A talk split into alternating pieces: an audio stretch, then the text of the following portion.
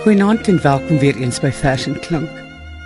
Vanaand het ons vir Joni Kombrink aan die ander kant van die mikrofoon. En Joni wat jare en jare en jare lank poësieprogramme vir die verhoog maak en in optree het vanaand vir ons haar gunstlinge gebring. Vertel vir my die storie wat jy hoe jy dit gekies het Joni. Ek wil graag gedigte kies wat ehm um, te doen het met ouer mense, spesifiek ma's en pa's, omdat ek op hierdie stadium van my lewe baie bewus is van die feit dat die tyd wat daar oor is vir my saam met my ma wat nou 87 is, baie kosbaar is. Ek sien haar stadig wegraak. So dit raak aan my hart. Dis interessant dat jy vir Ronaldo Kamfer gekies het vir jou eerste gedig. Ronaldo se verhouding met haar ma was 'n baie spesiale een en haar ma het redelik jonk gesterf en dit was baie baie baie moeilik vir Ronaldo gewees. Ehm um, die gedig waarmee jy dus gaan begin is Ronaldo Kamfer se Martha. Dit is natuurlik nou nie noodwendig autobiografies nie. My ma se naam is Martha. As iemand my eendag vra hoe baie ek haar liefhet. Sal ek net sê dat toe ek 4 jaar oud was, het ek saam met haar in die donker terug huis toe gestap van 'n bidhuur af, waar my pa gewag het om haar te slaan sodra sy instap. My ma het altyd vinnig gestap huis toe na haar ander kinders en man toe. Ek moes sukkel om by te bly. Toe skielik, toe begin ek te huil, alleen in die donker. Omdat al my liefde vir haar niks beteken nie. Dis 'n baie pragtige vers. En die volgende vers, Johnny, is Pa van Johan de Lange. Op 'n foto wat ek van jou het, luier jy swart en wit op Kerkplein. Jy dra 'n wit hemp en oortrek trui. Die wye by broek se naad is pynlik netjies ingestryk. Die skoene gepoleer. Agter jou tuur die vier bronskrygers hand op die roer uit groenspaan van die tyd. Jy lyk seunsagtig, rusteloos, sigaret in jou linkerhand, 'n glimlag half skie. Langs jou op die vaal sement val jou skadu ambivalent.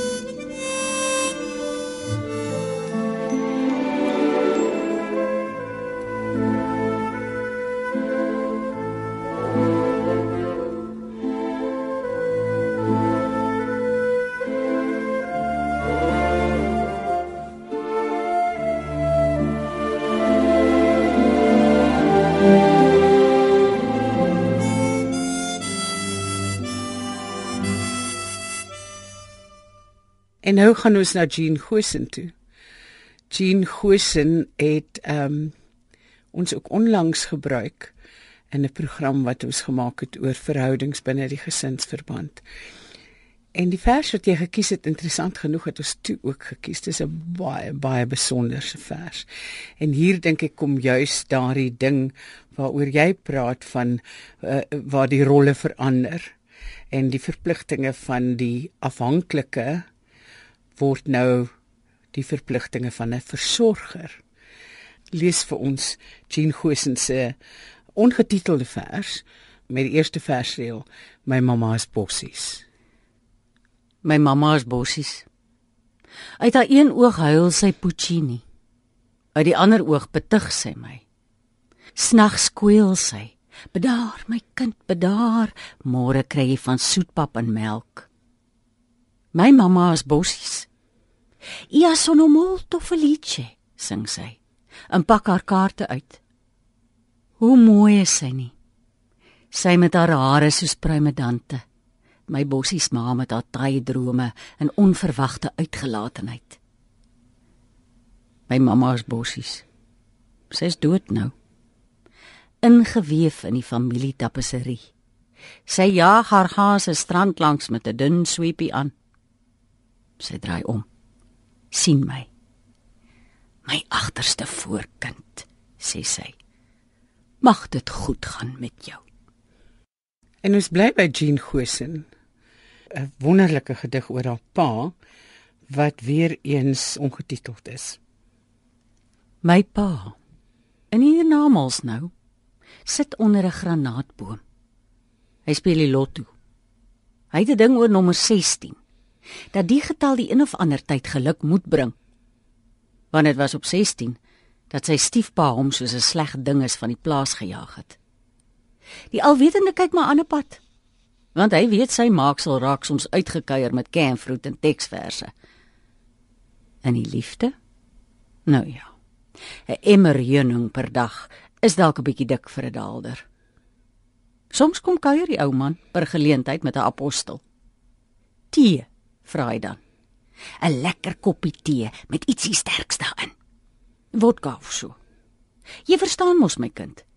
Die aarde is 'n miserabele plek om sonder 'n versterkingkie te besoek. En nou, Marlene van die kerk se voorjaarsprokie vir my ma. My mamie staan voor haar kersieboom, 'n fluit soos 'n koningskanarie en droom dat die son om haar kop soos 'n kroon sal pas. Dat die wind lojaal aan die seisoen van nou af suid sal hou. Dat die trapsoetjies uitsluitlik die jasmiin sal bewoon. Dat die aardwurms ook hulle deel sal doen. En sy staan nog so voor haar kersieboom en fluit soos 'n kunstkeiserin. Toe die lente serieus soos 'n groen mandarijn uit die skimmelperdkoets van die winter klim en kop in een mis met my mamie same agter die kersieboom verdwyn.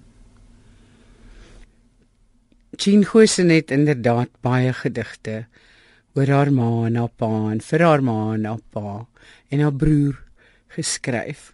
Daar's baie digters, ook Antjie Krog en die mense, maar iemand anders wat ongelooflik lief was vir sy ma is Breiten Breitenberg. Kom ons lees die handvol vere. Mamy, ek het gedog as ek eendag huis toe kom, sal dit onverwag so teen skemerdag wees met jare se opgegaarde rykdom op ru van eysterkoeie. Dis nog blouerig. Ek maak dan saggies die agterplaas hek oop. O wagter knor blaf, maar sterk erken my dan. Fritz Kreisler sal soet op sy viool speel, maar weet mos, sulke weense walse. En verbaas begin die vensters luister. Mense wat ek nie ken nie of net nog van baie ver, leun uit met nagrokke vol glimlagte en elmboë. Mense op wie se skote ek gepie het kleintyd. Binne staan ma se hart stil. 'n Wasie brul.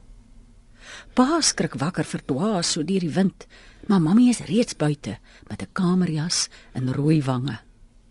En daar staan ek lewensgroot op die lawn naby die sementdammetjie waar die nuwe buitekamers aangebou is. Effens verweer deur die verre reis, 'n kuil op deftige pak, angelier in die baadjie, nuwe Italiaanse skoene vir die okkasie, my hande vol presente, 'n liedjie vir my ma, 'n bietjie trots vir my pa. Maar mami weet mos dis ek. En agter my my karavaan, soos 'n reisiger van oorsee betaam. My vrou en kinders strik gedas, elkeen met drie bolandwoorde in die mond. My musikante, die geweerdraers, vriende, kamerade, politieke raadgewers en road managers, 'n skuldeiser of twee. Net dis kan die wingerd groei makroos. Mensig, maar die lug is knypskoon. Daar kom kyk pa ook wat skort, so op sy nigter maag. Die berge het grys geword en die akkerbome dik. Maar wat? Mamy, ek het gedog ek sal sommer so daar wees, soos 'n kleerlingkoor met Kersoggend. Mamy, ek het gedog ons dan sal huil en tee drink. Blinde wagter kon glo nie wag nie. Want dit is glo, glo dood. Fritz Kreiser hou dalk nie van so verre reis. Maar as hy nie kan kom nie, dan huur ek vir Paganini. Slaap gerus met die een oor oop. Anders as ou dog waar ek 'n veertjie plant. Kom ek kyk ook hoender op.